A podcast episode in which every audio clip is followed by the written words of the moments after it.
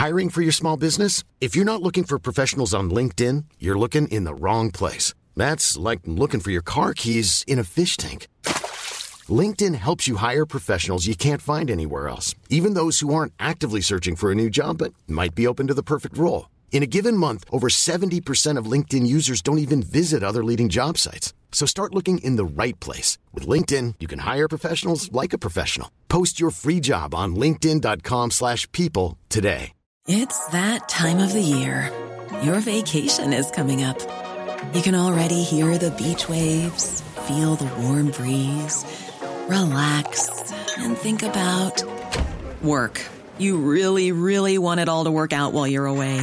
Monday.com gives you and the team that peace of mind. When all work is on one platform and everyone's in sync, things just flow wherever you are.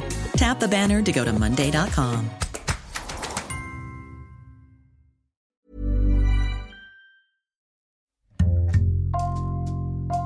Bonjour, c'est Jules Lavie pour Code Source, le podcast d'actualité du Parisien.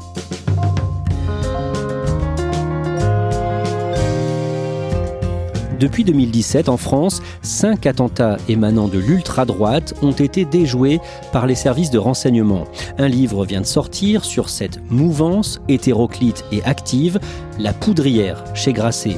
Deux de ses auteurs sont dans Code Source aujourd'hui pour nous raconter ce qu'ils ont appris en travaillant sur le sujet depuis deux ans. Pauline Guéna et Jean-Michel Descugis, journalistes au service police-justice du Parisien.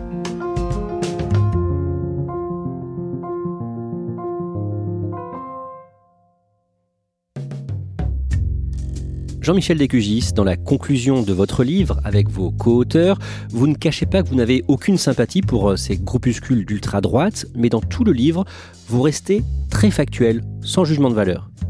On fait ce livre parce que on a remarqué qu'il y avait une montée de l'ultra-droite et ce qui nous a intéressé, c'est de savoir qui étaient ces militants de l'ultra-droite, euh, qu'est-ce qu'ils pensaient, comment ils s'organisaient et c'est pas à nous à poser des jugements moraux.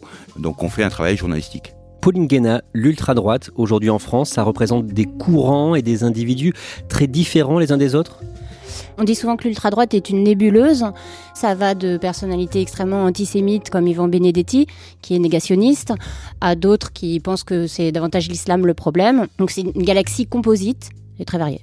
Quand on dit euh, ultra-droite, quelle est la différence avec l'extrême droite? L'ultra-droite se situe en dehors du champ politique, en fait. C'est ce qui porte atteinte à l'ordre public. Donc c'est euh, en marge de l'extrême droite, euh, même si certaines idées peuvent être communes. Jean-Michel Lécugis, d'après des estimations, l'ultra-droite représenterait quelques milliers de personnes en France, peut-être 3000. Euh, Qu'est-ce qui les a mobilisés dans les années 2010 En fait, ils sont revenus visibles dans la rue avec la manif pour tous. Et puis ensuite, bon, il y a eu les attentats hein, de 2015. Et puis euh, la crise des Gilets jaunes, où on voit l'ultra-droite euh, très présente à ces moments-là. Et puis aujourd'hui, euh, bien, il y a le confinement. L'ultra-droite a su s'accaparer la toile parce que justement, ils étaient coupés des médias traditionnels et du coup, ils sont investis de façon massive les réseaux sociaux et aujourd'hui, ils sont totalement omniprésents et c'est une caisse de résonance très importante pour eux. Ce livre, La Poudrière, est une galerie de portraits de personnages clés, connus ou inconnus de l'ultra-droite en France. Pauline Guéna, vous êtes écrivaine, vous écrivez euh, des fictions et des enquêtes. Pourquoi faites-vous régulièrement euh, ce travail d'enquête, ce travail de journaliste finalement? C'est euh, un moyen d'ausculter la société, euh, de rencontrer des gens très différents qu'on a du mal à, toucher et avec qui on a du mal à entrer en contact quand on est seul dans sa chambre. Le travail d'écrivain, c'est un travail très solitaire. Donc c'est un, désir un petit peu d'aller voir ce qui se passe euh, dans la rue. Jean-Michel Descugis, ce livre commence par le mouvement des Gilets jaunes et le saccage de l'Arc de Triomphe le samedi 1er décembre 2018. Saccage commis, on le sait aujourd'hui, par des militants d'ultra-droite. Alors pas seulement, mais parce qu'il y avait des gilets jaunes aussi, mais c'est vrai que euh, ceux qui ont été interpellés et condamnés sont en majorité des gens euh, de l'ultra droite. D'abord, il y a eu euh, un certain Sébastien F, dit le sanglier, qui n'a rien trouvé de mieux que de taguer son pseudo sur l'arc de triomphe. Et puis, il y a eu six militants de l'ultra droite, ce qu'on appelle les Zouaves Paris, qui ont aussi été condamnés, dont leur chef hein, présumé Marc de Cacqueret, qui est quelqu'un d'intéressant puisqu'il est issu d'une famille ultra traditionnaliste avec un abbé euh, qui fait partie de la fraternité Saint-Pie un élu euh, RN et qui est quelqu'un qui va bientôt euh, passer au tribunal pour avoir agressé avec des acolytes des gens d'un bar Antifa. Dans le cadre de votre enquête, vous rencontrez dans les Ardennes un certain Didier qui a participé euh, aux manifestations violentes à Paris et qui a même euh, appelé dans une vidéo sur YouTube, filmée près de l'Arc de Triomphe, à tuer des policiers et à trancher la tête des députés. C'est quelqu'un qui est en colère, qui est un petit entrepreneur de 35 ans et qui ne supporte plus la politique. Et c'est quelqu'un de dangereux parce que c'est un homme aujourd'hui isolé et qui est prêt à prendre les armes. D'ailleurs, il a des armes. Il dit euh, avec un ami avoir fabriqué des explosifs. Enfin, il est prêt à faire la guerre. Pauline Guéna, il y a un homme que vous n'avez euh, pas eu de difficulté euh, à rencontrer, c'est Renaud Camus, 74 ans, considéré comme l'inventeur de la formule le grand remplacement. D'abord, est-ce que c'est vrai? D'où vient cette expression? En fait, cette idée du grand remplacement, euh, elle vient du nazisme. L'idée était que la société était attaquée de l'intérieur par les juifs. Et Renaud Camus, ce qu'il a fait, en fait, c'est qu'il a modernisé cette formule en la débarrassant de sa composante antisémite. Donc il l'a rendue plus en phase avec euh, le climat un peu anti-islam qu'on trouve en France aujourd'hui. Pour lui, que veut dire le grand remplacement aujourd'hui? Pour lui, c'est euh, considérer l'immigration comme une colonisation. Renaud Camus pense que la France est victime d'une colonisation venue d'Afrique de l'Ouest, une colonisation musulmane contre laquelle il faut combattre, et il appelle en fait les Français à se lancer dans une guerre de décolonisation. Je crois que l'Europe est beaucoup plus profondément colonisée qu'elle n'a jamais colonisé l'Afrique. On peut parler de la submersion migratoire, de la substitution ethnique, de l'invasion du changement de peuple et de civilisation. Renaud Camus vous a reçu chez lui, dans un petit village du Gers. C'est comment chez lui? Exactement, il habite un château classé. Je crois que c'est le dernier château gascon de France. Donc il le fait visiter, comme c'est un monument national, ce qui fait que pendant notre rendez-vous, son compagnon recevait des touristes, euh, des dames anglaises.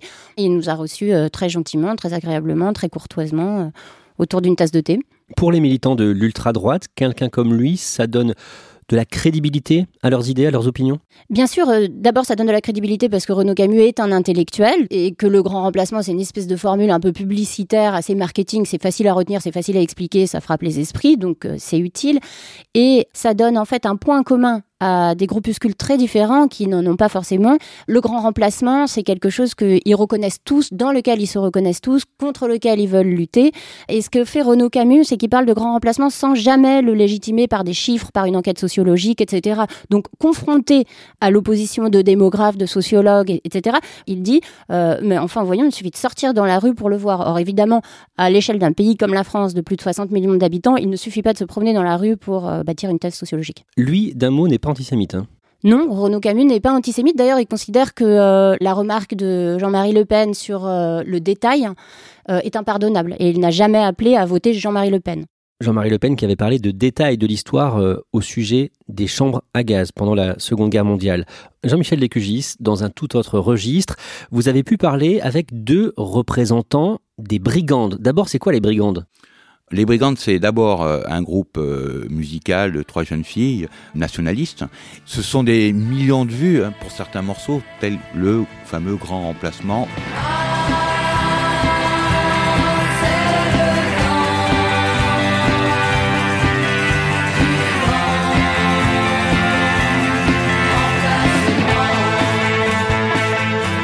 Et puis c'est aussi une secte dans un petit village de hauts héros qui s'appelle Salvetta et où ils s'organisent autour euh, bien d'un gourou qui s'appelle euh, Joël Labruyère, qui est un Belge, quelqu'un qui vient de la scientologie. D'un point de vue prophétique, l'humanité va être scindée en deux.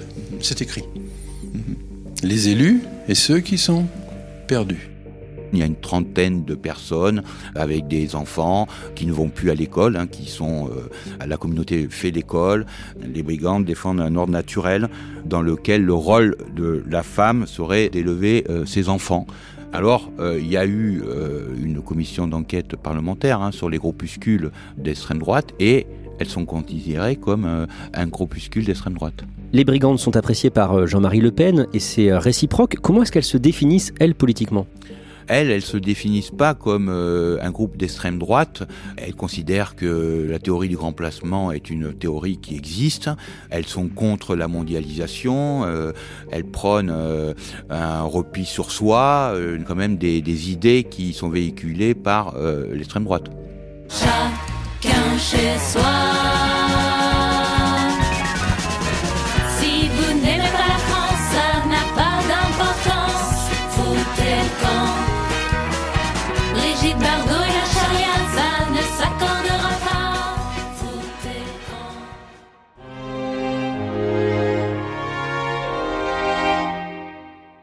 Jean-Michel Descugis, Pauline Guéna, votre enquête vous a aussi amené euh, à Angers, où l'ultra-droite est bien implantée.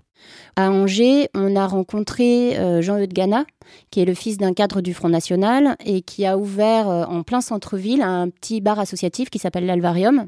Il pratique par exemple des maraudes à destination des sans-abri en affirmant avec fierté qu'il pratique la préférence nationale et que donc ils distribuent leurs vivres aux sans-abri blancs, français ou européens de souche. Suffit de se balader dans les rues d'Angers pour voir qu'il y a un certain nombre d'hôtels qui hébergent des migrants. Euh, des gens originaires notamment d'Afrique de l'Est, euh, tandis que un certain nombre de nos compatriotes, euh, tout aussi nombreux, dorment dans la rue ou alors ont beaucoup de mal à boucler les fins de mois. Comme Renaud Camus dit, il n'y a qu'à regarder autour de nous pour le voir. Comme Renaud Camus il ne le justifie pas. Il vient d'une famille euh, catholique, mais c'est un garçon qui a beaucoup voyagé. Ça, ça nous a paru très intéressant parce que on le retrouve en fait sur différents théâtres d'affrontement à l'étranger sur lesquels le Front National a été actif. Il est allé en Ukraine, il est allé en Syrie. Il était récemment euh, sur l'île de Lesbos où il y avait le grand camp de migrants de la Moria qui a brûlé depuis et où il y a eu des affrontements euh, entre extrême droite et extrême gauche. Et Jean-Eudes Gana est allé partout. Il est allé également d'ailleurs à Rome, à la Casa Pound, euh, en Italie. Casa Pound, qui est un mouvement ouvertement fasciste en Italie. Justement, pour ce livre, vous avez été à Rome pour rencontrer un plus gros poisson, Logan Gian, 31 ans, ancien chef du GUD, une organisation étudiante d'extrême droite et cofondateur d'un autre mouvement, le Bastion Social, c'est ça? Oui, il s'est réfugié à Rome, d'ailleurs comme d'autres militants euh, de l'extrême droite. Et donc Jean euh, est là-bas parce qu'il a fui un peu les autorités judiciaires et policières de la France. Euh, il était harcelé, c'est son expression, par la DGSI, la Direction Générale de la Sécurité Intérieure. Et nous on l'a rencontré parce que c'est un ancien du GUD qui m'a mis en contact avec lui. C'est quelqu'un de costaud, hein, de sportif, d'athlétique, qui est tatoué euh, de la tête aux pieds et qui est assez impressionnant et on sent bien qu'il ne faut pas trop l'embêter. Parmi ces faits d'armes, il s'en a été pris physiquement à un ancien président du GUD. Exactement, il y a une vidéo qui a été diffusée, dont certains extraits ont été diffusés sur Internet, sur lesquels on voit Logan Gian et deux autres personnes s'en prendre à Édouard Klein, qui est son prédécesseur à la tête du GUD. L'agression est extrêmement violente et humiliante. Quoi un poil? Dépêche-toi Dépêche-toi euh, il n'a pas encore été jugé pour ça, il est seulement mis en examen. Il a été euh, inquiété pour d'autres faits par la justice? Oui, pour des violences en marge de manifestation, il s'en est pris euh, à un photographe à la fin d'une manifestation, à des Femen et à Caroline Fourest. D'autres il dit en riant, mais je n'avais pas vu que c'était une femme comme elle a les cheveux courts. Qu'est-ce qu'il vous dit quand vous le rencontrez? Qu'est-ce qu'il veut aujourd'hui pour la France? Ben, Logan Jean, par exemple, il dit euh, Éric Zemmour est quelqu'un de très intéressant. Ce qui m'embête un petit peu, c'est qu'il soit juif. C'est pour ça que certains d'entre nous ne l'aiment pas beaucoup. Et sinon, évidemment, ben, voilà, la théorie du grand remplacement, la volonté d'une remigration, c'est-à-dire le renvoi dans leur pays d'origine de gens, peu importe qu'ils soient français. D'ailleurs, ils appellent ça les Français de papier. Français de nationalité, ça ne veut rien dire pour eux. La question, c'est savoir si on est français d'origine européenne, euh, intramuros, de couleur blanche, etc. Et dans votre livre, l'un des chapitres les plus inquiétants est peut-être euh, celui consacré au mouvement AFO. Jean-Michel Descugis, ce mouvement a fait parler de lui euh, en 2018. C'est quoi d'abord AFO c'est Action des forces opérationnelles, c'est des militants survivalistes qui euh, sont insérés dans la société. là, on a affaire à d'anciens policiers, anciens gendarmes, anciens militaires, qui sont bien organisés, qui ont un attrait important pour les armes et qui considèrent que bien il y a un péril islamiste, que l'État aujourd'hui est totalement défaillant, que les forces de l'ordre sont défaillantes et que c'est à eux à reprendre le flambeau pour défendre la France. Et donc, c'est des gens qui, pendant des mois, ont communiqué, ont évolué dans le secret et qui euh, avaient des surnoms, euh, Richelieu, euh, Cortés, et des gens qui étaient surarmés. Et donc en 2018, au moment où ce groupe est démantelé, ils préparaient des actions violentes. Alors, ils avaient ce projet euh, qui a été déjoué d'action violente contre des imams radicalisés, mais pas seulement, contre euh, les musulmans tout court, des femmes voilées. Dix personnes ont été interpellées ce week-end. Soupçonnées d'avoir préparé des attaques contre des musulmans. Il y a un ancien policier notamment, peut-être d'anciens gendarmes ou anciens militaires. Oui, il ciblait notamment des imams radicaux, des détenus islamistes qui sortaient de prison ou encore des femmes voilées choisies au hasard dans la rue mais aussi ils voulaient empoisonner les barquettes halal dans les supermarchés. Et ils avaient aussi fabriqué ce fameux TATP qui est un explosif très dangereux et très instable aussi. Et ils faisaient des essais dans la race campagne, ils s'entraînaient à tirer, enfin bon voilà, c'était totalement paramilitaire et totalement paranoïaque et vous avez pu rencontrer dans le cadre de votre enquête l'un de ses membres, Pauline Guéna, un certain Michel. Qu'est-ce qu'il vous raconte? Il pense que un des dangers qui guette la France, c'est un soulèvement des banlieues qui s'en prendrait en fait euh, au reste des Français. Donc pour ça, dans cette hypothèse, ils se préparent. Ils apprennent à se débrouiller, comme ils disent, dans la verte, c'est-à-dire s'ils devaient marcher, par exemple, pendant trois semaines sans jamais croiser un village, comment survivre. Ils prévoient des sacs avec des denrées alimentaires, avec des pansements, avec etc. Un réseau, en fait, comme ça, qui leur permettrait de s'enfuir de chez eux quand euh, les banlieues se soulèveront. Au loin, une maison partiellement détruite et des ruines encore fumantes quelques heures après la mort de trois gendarmes tués en pleine nuit par un forcené. Quelques jours avant euh, la sortie euh, de votre livre, euh, juste avant Noël, dans le Puy-de-Dôme, à Saint-Just, un forcené incendie sa maison. Il voulait tuer sa femme. Il tue trois gendarmes. Le procureur parle d'une véritable scène de guerre. Jean-Michel Descugis, cet homme de 48 ans, Frédéric Limol, était un survivaliste, radicalisé, imprégné des idées de l'ultra-droite. Qu'est-ce qui nous permet de dire ça précisément? Bah, D'abord, ses proches euh, le disent, hein, c'était un catholique intégriste. Il disait qu'il allait tuer des policiers, donc euh, c'était prémédité. Et il s'apprêtait à faire la guerre, il était surarmé. Il faut savoir qu'il avait même piégé sa portière passagère avec une arme qu'il avait reliée par un tendeur à la portière et qui pouvait euh, faire feu quand on ouvrait la portière. Enfin, c'est quelqu'un qui était euh, totalement euh, préparé et qui n'était pas connu des services de renseignement. Et c'est bien ça tout le problème, c'est qu'aujourd'hui, on considère qu'il y a tout un tas de personnages dangereux, isolés, peut-être des fameux loups solitaires qui ne sont pas aujourd'hui répertoriés dans le champ de l'ultra-droite. Les services de renseignement sont un peu dépassés sur ce terrain-là aujourd'hui? Dépassés, je ne sais pas. Ce qui est sûr, c'est qu'ils sont accaparés par la menace islamiste, alors que la menace de l'ultra-droite, c'est une menace en miroir de la menace islamiste. Et on sait qu'à chaque fois qu'il y a un attentat islamiste en France, eh bien, il y a une montée des actes de violence, notamment contre les musulmans, et à chaque fois, il y a des gens qui sont victimes de violences après des attentats islamistes. D'où ce titre, La Poudrière? On est dans une situation explosive, avec une radicalisation rampante, un déferlement de haine en ligne, une sous-évaluation totale de cette menace. Pauline Guéna, on le disait au début de cet épisode, vous écrivez aussi des fictions, des romans ou des scénarios. Est-ce que cette enquête, qui a duré environ deux ans, vous a donné envie d'inventer des personnages à partir de ces rencontres? Pas du tout. Je dois avouer qu'après deux ans euh, passés à faire de la veille en ligne et à rencontrer des gens euh, dont les idées très radicales sont très éloignées des miennes, j'ai vraiment envie de passer à autre chose.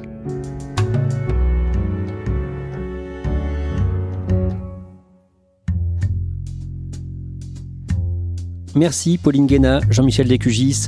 Votre livre coécrit avec Marc Le Plongeon, La Poudrière, est sorti le 6 janvier chez Grasset.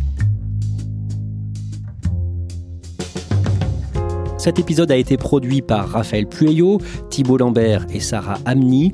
Réalisation Julien Moncouquiole. N'hésitez pas à nous écrire code source at leparisien.fr ou à nous interpeller sur les réseaux. Code source est le podcast d'actualité du Parisien, disponible chaque soir du lundi au vendredi. Pour ne rater aucun épisode, abonnez-vous sur Apple Podcast ou Google Podcast par exemple. Et puis si vous aimez Code Source, dites-le nous en laissant des petites étoiles ou un commentaire sur votre appli préférée.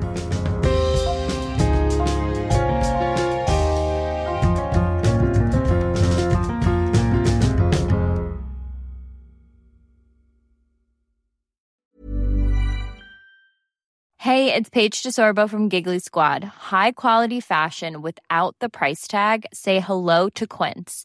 I'm snagging high-end essentials like cozy cashmere sweaters, sleek leather jackets, fine jewelry, and so much more. With Quince being 50 to 80% less than similar brands.